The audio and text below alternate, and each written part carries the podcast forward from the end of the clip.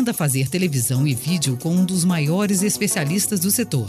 Walter Bonásio é autor do livro Televisão Manual de Produção e Direção e criador da Escola de Televisão e Arte Eletrônica. No podcast Escola do Vídeo, mais um episódio Histórias de Produção. Experiências vivenciadas por Walter Bonásio na televisão e na produção independente. Era a primeira vez que eu entrava em um estúdio de televisão. Uma produção estava em andamento. E todas as pessoas que estavam ali pareciam, para mim, que estavam em total controle das suas funções. Porém, com uma certa tensão, típica das atividades envolventes. Afinal, era um programa que estava sendo transmitido ao vivo. Os produtores estavam atentos a tudo que acontecia em cena. O silêncio era total só se ouvia vozes da apresentadora e da sua convidada, embora estivessem pelo menos 15 pessoas naquele estúdio. Em dado momento, me chamou a atenção uma das câmeras apontada para o teto do estúdio. Olhei para onde ela estava apontada e vi um espelho com dois metros de largura por um de altura, pendurado por fios de nylon. Caminhei lentamente e silenciosamente em direção à câmera que mostrava esse espelho. E aí eu pude observar que ela refletia a imagem de uma panela sobre o fogão por um ângulo de cima para baixo, simulando uma câmera posicionada sobre o cenário. Enquanto eu observava a imagem refletida daquele lindo prato que estava sendo preparado pela apresentadora e sua convidada, já que se tratava de um programa sobre culinária, eu até me lembro do prato, era um pato a tucupi, uma receita típica da região norte do Brasil. Um dos fios de nylon daquele espelho que prendia na lateral escapou do teto. O espelho saiu do ângulo que enquadrava o fogão e aí eu percebi o desespero do operador de câmera, que recebia a ordem do diretor de imagens pedindo aquela tomada do espelho, que ele não tinha como mostrar.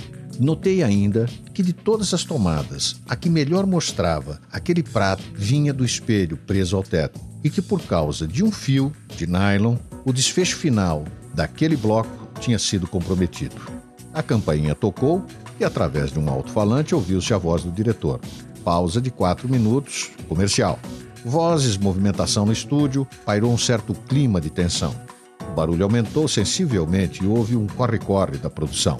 Um dos produtores pediu rapidamente que alguém da maquinária subisse e prendesse novamente o fio que havia escapado do espelho. Muita atenção dessa vez, ele pediu. Afinal, este fio mal fixado prejudicou todo o nosso trabalho. A campainha tocou, o diretor avisou 30 segundos para voltarmos do comercial. Os operadores de câmera fizeram seus últimos ajustes de lentes e de posição. Como numa orquestra bem ensaiada, o silêncio voltou a prevalecer no estúdio. A campainha tocou mais uma vez e o diretor avisou: Em 15 segundos estamos no ar.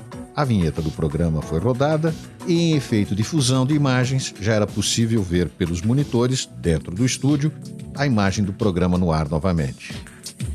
Essa experiência me ensinou uma lição importantíssima.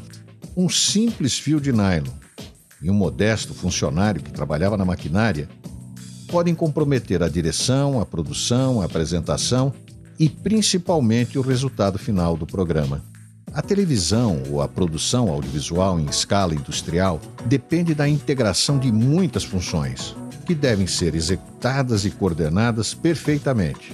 Não importa se o diretor é competente, talentoso, experiente, se ele não tiver uma equipe igualmente competente e principalmente bem entrosada, dificilmente o programa sairá bom. Você acabou de ouvir o podcast Escola do Vídeo com o especialista em comunicação e produção de televisão, Walter Bonásio. Todas as semanas, um novo podcast Escola do Vídeo, disponível no site vocêbrasil.com.br ou ainda nas plataformas de agregadores de podcast.